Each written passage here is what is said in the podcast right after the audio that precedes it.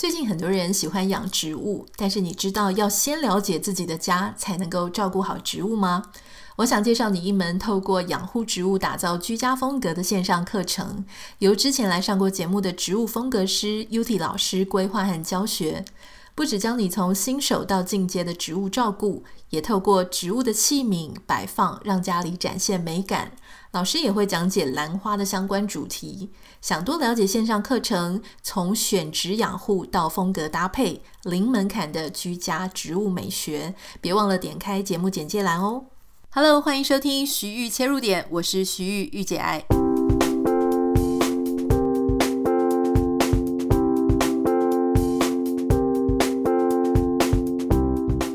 Hello，欢迎收听今天的节目。今天是礼拜一，想跟大家分享一个也不是这么严肃的话题哦。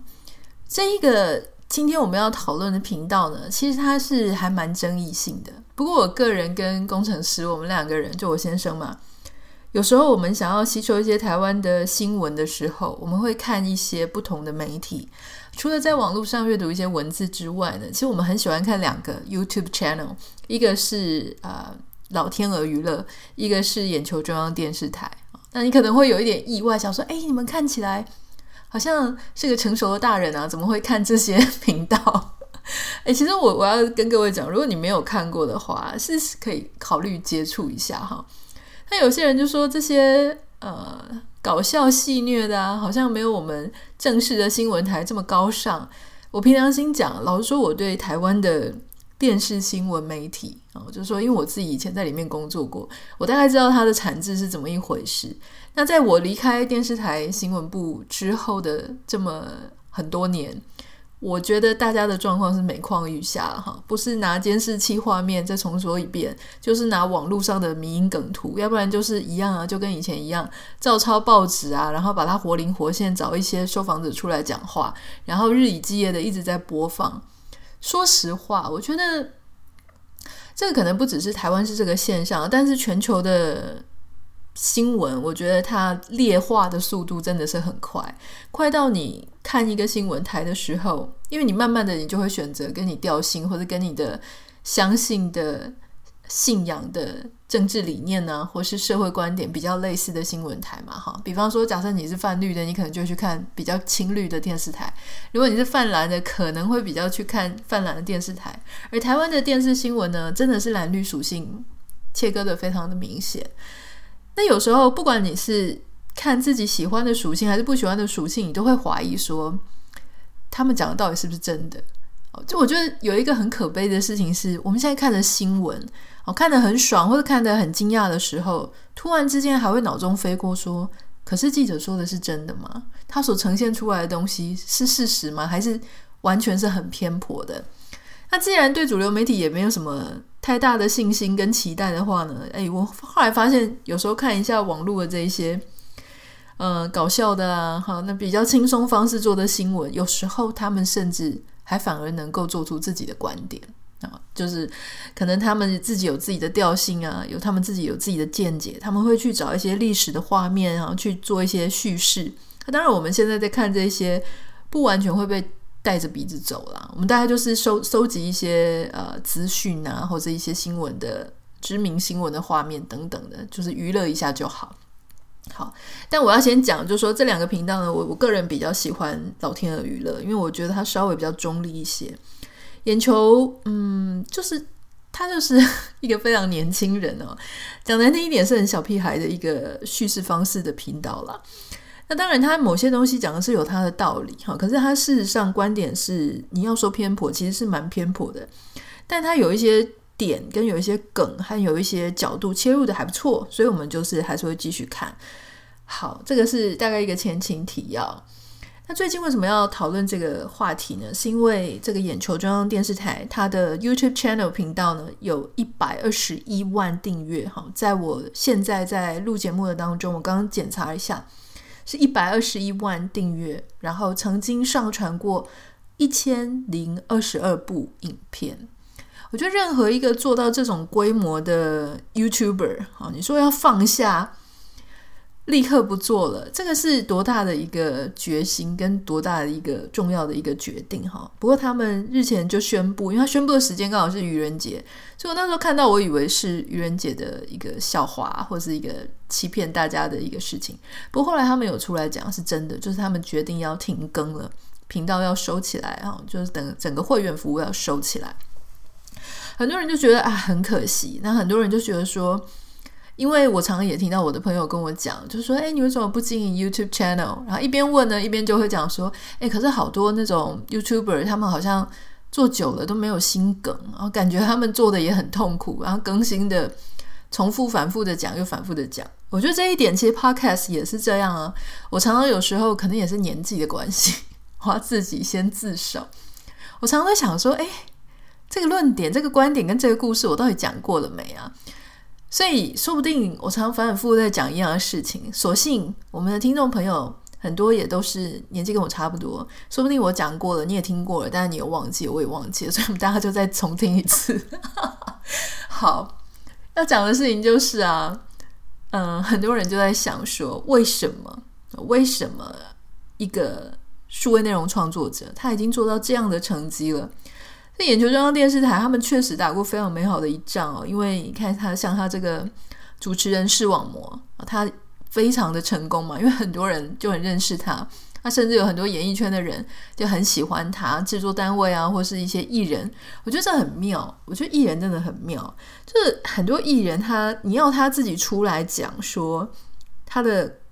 国籍认同，或者他对两岸的事情的事物，那他就是会。很怕失去大陆市场嘛，所以就会出来说啊，大家都是什么一家人啊之类这种，看了会让台湾的民众哈，某些会觉得非常愤怒的那些话。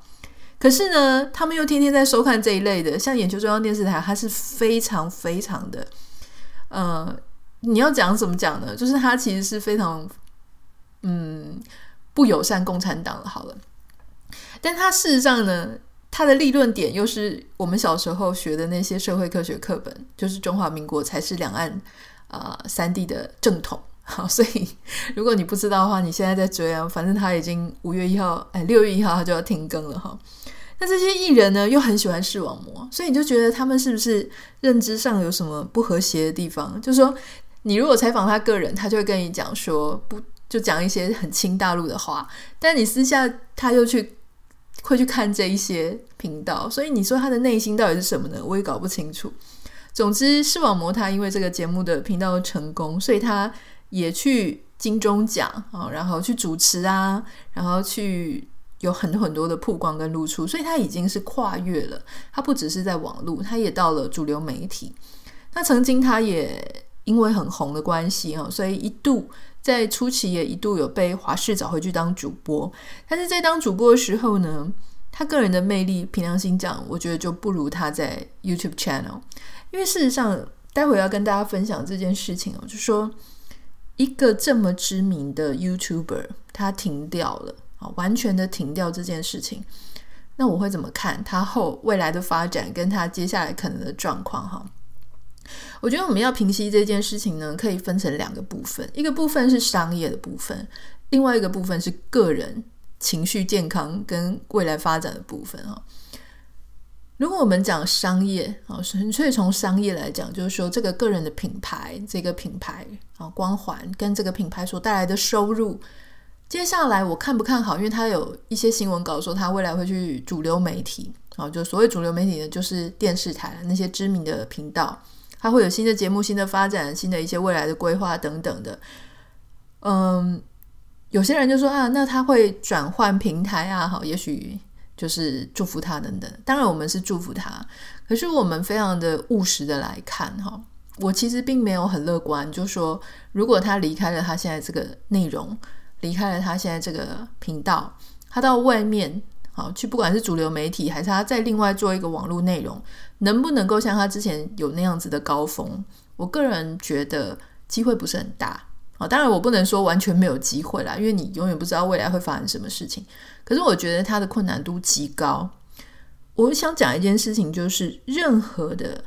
在不管是网络上，或是在以前主流媒体上曾经红过的人。都很难再重新复制一模一样的成功。为什么呢？不是因为这个人的关系，也不是因为他到底够不够好，准备好了没有，不是，而是那个时空环境背景跟众人他的偏好，这个这个事情它是无法重新被复制的。就是要在那样的时空环境背景下出现了那样的内容，而刚好大家的需求跟想要被满足的那个空缺，在那个时候被填补了。这是所谓我们简单讲一点，就是这个叫做运气。所以运气是很难被复制的。也就是说，这个时空环境背景整个很复杂的，刚好遇在一起的这个状态是很难被复制的。所以当时的成功，不代表说这个人未来后来做什么都成功。不然你看啊、哦，很多像呃以前曾经也许因为什么网络迷因梗图啊，或是一个小短片啊，哈，就一系列的短片红起来的人。那他后来不再做那一行，他离开了去做别的事情。他仍然在，也许他实力还是很好，他还是很认真的在做他的事情。可是他就没有当时可能爆红、爆梗，人人都在讨论的那样风光。哈，我们待会再讲说这个事情，我到底需不需要？因为很害怕他没有办法被复制，所以我就不做。这个是待会的话题。我要先讲的就是从 business，我们从商业看商业了哈。所以第一个呢，我不太觉得他很有机会能够再回到他以前的高峰了。还有就是说，主流媒体上面你能够呈现的，跟你在自媒体上，甚至你自己控制摄影镜头、自己控制节奏是非常不一样的。在电视环境的录制环境当中呢，台下有非常多的人，哦，有摄影机啊，啊，好好摄影师好几台。然后这个摄影机好几台，摄影师好几个哈，然后还有这个主控啊、现场指导啊等等等等一大堆人在现场。那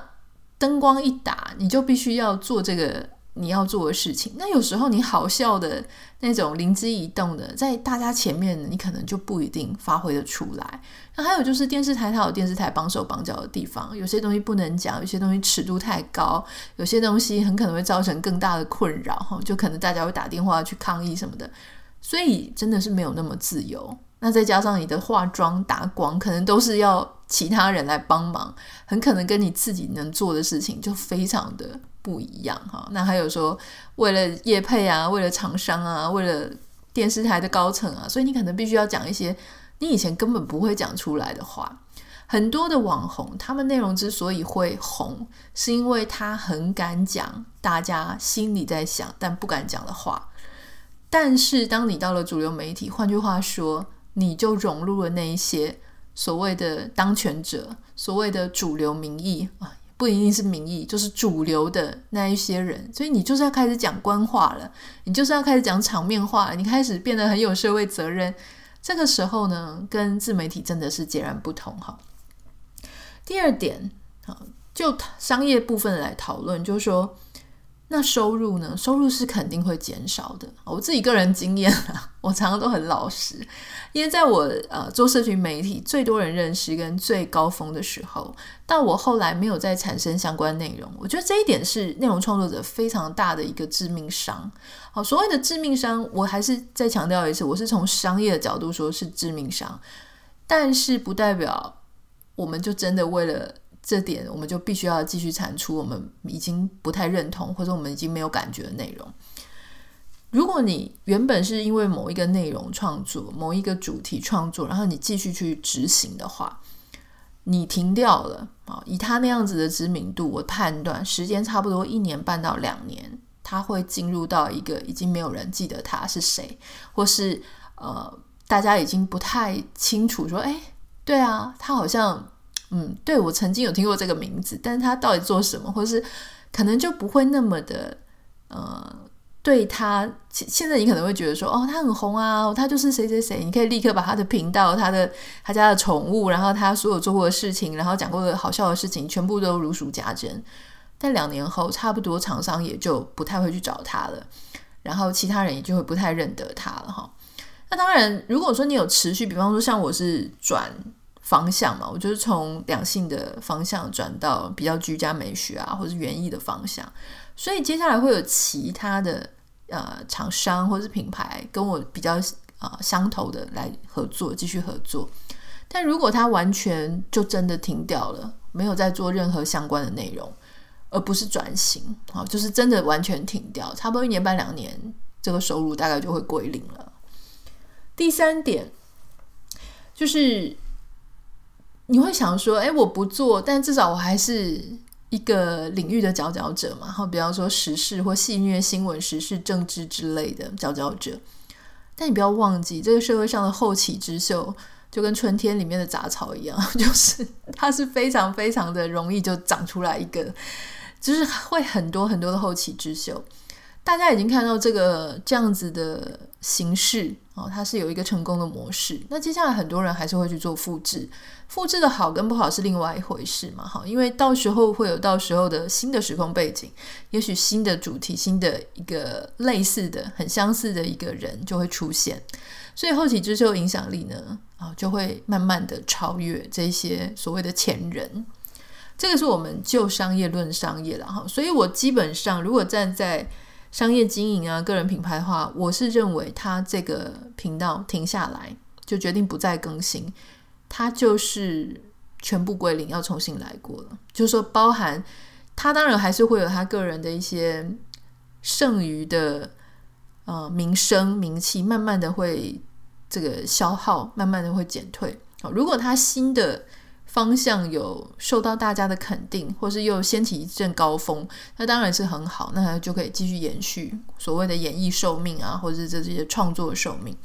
可事实上，我觉得这点挑战性非常的大了哈。原因我刚刚已经讲。好，那事实上，我为什么今天要谈这件事情？就说，一个人他的成功或退休与否，呃，是他个人的事情，没有错。就是他这个频道，不管是啊、动眼神经这个制作人，或是这个主持人，那都是他个人的选择，他个人的事情。可今天我们把它拿出来谈，我觉得最重要的一件事情就是说。我们现在很多人在做内容创作，不管你是大是小，有名的没名的，你是啊、呃、有经纪公司的，还是你是个人在经营的，或你即将想要经营的，或是你其实不是做个人品牌，可是你在职场上有类似的心境的，我就想跟你分享哈。我们已经假设有一件事情，我们已经做到顺风顺水这一个领域的第一名了。我是不是就不能停下来？我因为我一停下来就会产生我刚刚讲的哈，就是说我转到其他的可能无法再创高峰，我可能会收入减少，我的奖金会减少，我可能会被后起之秀追过，我就再也不是那个所谓的传奇了。当我们遇到这这件事情的时候，我们会非常难放下。所以我相信他们是想了很久，他们肯定是厌倦了很久啊。他们对大家对外界是说他们做累了，心累了，厌倦了。你以为他从今天开始心累了，然后就放下来吗？不是，这种心累真的是累很久很久才敢决定。你的事业有多成功，那时候的荣耀有多大，你中间要挣扎的时间应该就会更久，就会反映出你的你的这个呃时考虑的时间点。像我记得我那个时候啊，我在 GQ 嘛写两性文章、杂志专栏。事实上我，我我后来是。总共从我开始写到我停下来，总共是五年的时间。五年的时间，我什么时候开始觉得非常倦怠呢？大概到第三年，我就极度倦怠了。极度倦怠的表现就是会是，可能你开始不太不太想写了，然后永远都要到最后一刻，然后可能就会赶不上交稿的时间啊，一直拖，一直拖。或者说，你甚至那个心情接不上嘛？大家知道我以前写的东西比较好笑，比较犀利，比较嗯，怎么讲？就是我我觉得我以前是比较啊、切的比较黑白是非分明的哈。但是因为随着年纪，随着你自己的经历，然后随着你的心境的改变，你会慢慢的就说你的你看事情可能还是很锐利。可是你不太会写字写的这么绝对或武断，就是你在表达的时候，你可能会稍微更加修饰一点，然后想要跟这个社会圆融相处。可是那个人物的设定，就是说你那个写文章的风格就在那里，那个品牌就在那里。那大家不是想要来听你像我现在在 Podcast 里面，我讲话就是超级保守的，对不对？就是非常的很有空间，你要怎么想都可以哈，我也不会。觉得说一定是怎么样哈，我开放各种态度。可是当时如果我是用这样子很圆融的方式哈，开放各种可能性，可能大家就会不知道你到底在你的立场到底是什么。那可能当时大家就会觉得，看你这个实在不懂你到底想要表达什么，有有可能。所以那个时候啊，我后来就慢慢的、慢慢的也很厌倦这件事情。可是因为里面的呃那些总编辑啊，或是一些员工，他们对我非常的好，所以。再加上，当然你在这个上面也得到了很多自己的光荣，很多资源，不管是认识很多朋友，还是收入上面，都靠那个光环，然后得到了非常多的帮助。所以你真的舍不得放下来。那个时候我就这样子非常痛苦了一年半到两年的时间。那你看，这样是几期杂志？这样就是二十四期杂志，然后这样很多网络文章啊。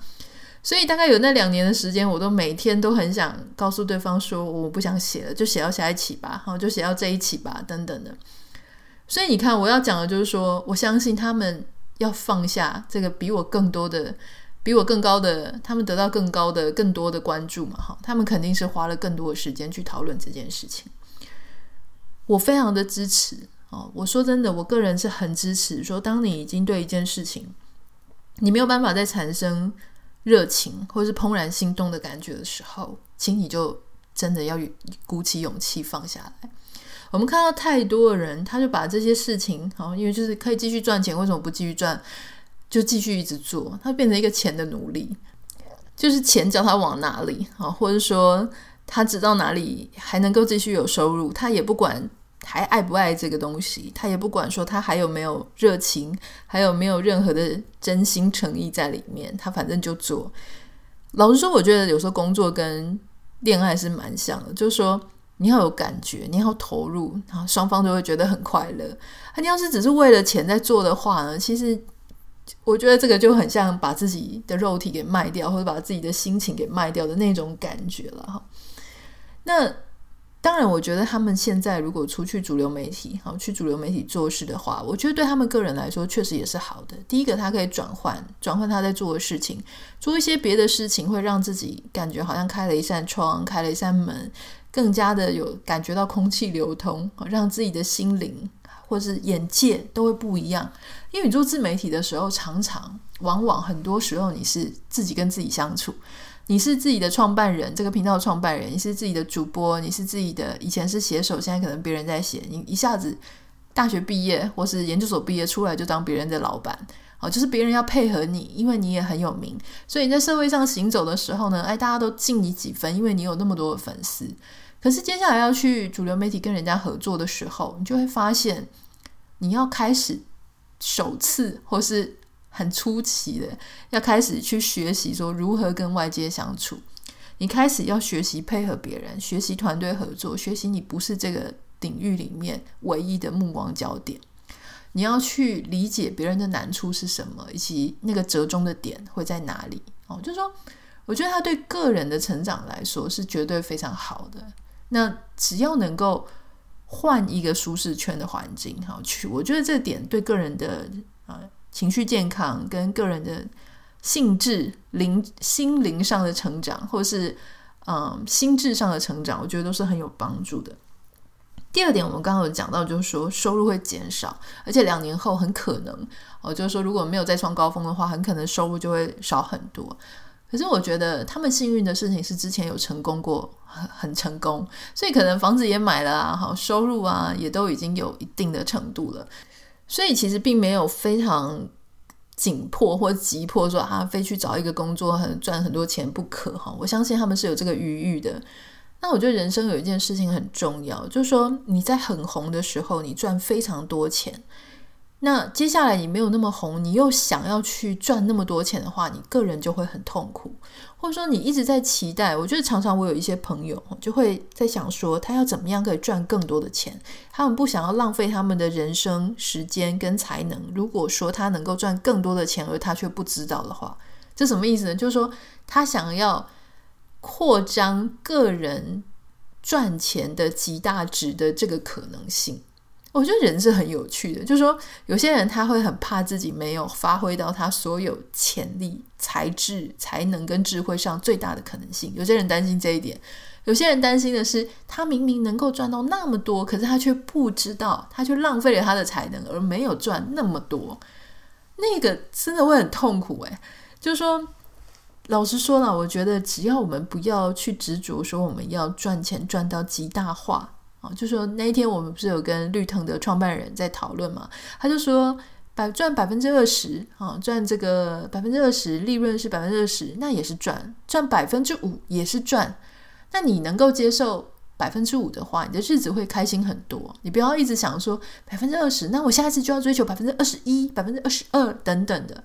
人在最痛苦呢，就是痛苦在说你明明就足够，可是你永远觉得你不够。我觉得这件事情会很辛苦。所以，如果你作为一个创作者啊，你没有那么红了。可是你的收入仍然足够你过生活，那你生活当然就是不要铺张浪费啦。如果你是一个很正常的生活、正常的开销，那你收入赚得够你现在用的，其实我觉得这完全没有问题，很可爱哦。我有一次前一阵子不是去上 H 的节目嘛，那 H 他就在他的 Podcast 跟我聊天哦，就说我在美国的生活很闲，然后他就在他的社群网站上有分享。然后我就看到有一个网友哈，可显然是跟我不是很熟啦，他可能是呃有听过我，但是他比较 follow H，所以他就在下面提到说，诶，那我们很想知道，就是说玉姐爱他在美国哈，这个生活费要怎么办？那我我要跟各位讲，就是我虽然觉得这个是我个人隐私啦哈，但是谢谢大家帮我在意或是帮我担心这件事情，嗯、我的收入还是我还是每个月都有收入啊，哈，包含是像业配啊、团购啊，或者是像 Podcast 这些赞助，那我想从来都没有断炊过，所以我还是可以支付我的生活费。那当然，呃，我先生多多少少也会多多照顾家里的生活费多一些嘛，哈，就是说以前我们是百分之五十五十啦，那他后来发现我当然在美国开始过着闲云野鹤的生活，也没有真的这么积极在追求。呃，钱的极大值，他发现我人生过得好像变得比较开心，钱赚的比较少，可是人生比较开心，那他就会多多稍微多帮我出多一些这样子，我非常感谢他。那但是你说我自己有没有赚呢？当然还是有赚啊，有赚花钱上或是一些买东西上会比较自由一些啦，这个我还是蛮蛮在意的，就是说我蛮在意说经济上能够让自己独立自主。好，那刚刚有提到说，他们还会可能会担心一个事情，就是后起之秀的这些影响力。我觉得，嗯，有时候我们在一个领域里面做得很好，做到这个领域的专家佼佼者，做到这个领域是领域是一等一的，我们会很担心，就是我们放手之后，我整个山头都被拿走哈。但是我也想跟各位讲，不是所有的山头。都非得要你来做不可，而且也不是只有这个山头你才攻得下来。什么意思呢？就是说，我相信我们在某一个时间点，然后我们成为某一个的一方之霸，我觉得这是一个非常大的一个荣耀，也是一个很大的一个成就。可事实上，随着我们年龄不同，我们关心的事情不一样啊。比方说，假设像那样子的 YouTuber 哈，就是他们做一些新闻时事的内容。呃，他们在那个状态下，他们做到了佼佼者。可事实上，对他个人来讲，也许那只是他呃才智上的一个部分而已。也许他还有很多的面向是他自己也不知道，或众人也不知道。那他可以慢慢的去发展，慢慢的去学习，慢慢去培养，然后再慢慢的让大家知道，或是不一定要让大家知道，但是让他自己知道，然后去钻研那个领域。哦，就像。假设就算还是在做这些新闻类似的这些主题的话，以前是报道，那未来是不是可以做更深入的一些研究，或是甚至可能跟这些媒体啊、新闻的一点关系都没有？我觉得这也是有可能的。我们不一定一定要当什么一方之霸，我觉得一方之霸呢，也还是太在意外界的人怎么看你，而且那只是你以为你是一方之霸。大家哄着你啊，捧着你，一方之霸，难道就代表说你做得非常好，无懈可击吗？我个人不这么认为。我个人认为，有时候真的高手是很低调的，或是高手在民间哈，反而是那样子的虚名，反而是那样子的你以为的很高的位置啊，或者是很多的像粉丝啊、订阅户啊，他会常常让你眼睛被蒙蔽了。你以为你没有什么好在学习的了，你以为你没有什么。嗯，可以再往上深造的。但事实上，当你把这个东西全部都关起来，生活变得安静，你突然才可以啊，慢慢的有一个机会去想说，那接下来你还可以在什么地方发挥你个人的才能跟才智。所以今天我的结论就是，不管是我们在谈今天的案例哈，视网膜啊，眼球中央电视台他们的停更，或是这个东西也许回应到你现在在某一个领域做到非常好、非常厉害，可是你真的累了，你倦了，你又不敢放下来。不管是什么样子的一个处境跟状态啊，我都觉得，如果你选择放下，选择暂时休息，或是选择另辟他路，我都非常的鼓励大家这么做，因为。你不放下来，你不试试看，其实你就不知道未来的可能性。也许我们没有办法再回到当年的高峰，也许我们没有办法再回到那个时候。哇，好多人都说你好棒棒，那又如何？因为我们活的本来就不是要为了要让人家看，要让人家鼓掌的。我们活的活的是为了要让我自己觉得哇，不枉此生。我觉得说啊，我知道我走过这一段，我学到，然后我知道这是怎么一回事。啊，有一天我在回首这整件事情的时候。高峰也高峰啦，漂亮也漂亮过啦，哈。但是有一些东西我想试的，诶，我也尝试了，这样我才会觉得我生活当中非常精彩、非常丰富、非常富足。不在于那些脸书上你跟谁合过照、合照过啦，哈，或者说有跟谁吃过饭啊、握过手啊，你的 line 上面有谁啊？老实说，那些事情 我都常常会忘记，根本就不不在意，也不介意。但我有没有去过哪个地方，跟哪些人实际的互动过，或是我有没有曾经有什么样子的一个生活体验跟生活经验？我觉得那个反而会让我觉得这个生命当中哦，是真的很充实的。这是我的想法，跟大家分享。不知道你怎么看这件事情哦？那欢迎你可以跟我私讯。让聊聊你的想法，也许你有一些问题，或者你也对这件事情有一些意见的话，你可以私信让我知道。Anita 点 Writer A N I T A 点 W R I T E R，这是我的 Instagram 账号。欢迎你可以在这个 Spotify 上面单集的留言，也可以针对你对单集每一个单集有什么意见啊，或者有什么想法要回应一下、共鸣一下我所讲的事情，也可以在 Spotify 上面。那也麻烦大家帮我们在 Apple Podcast 按下五颗星，感谢你。我们明天见，拜拜。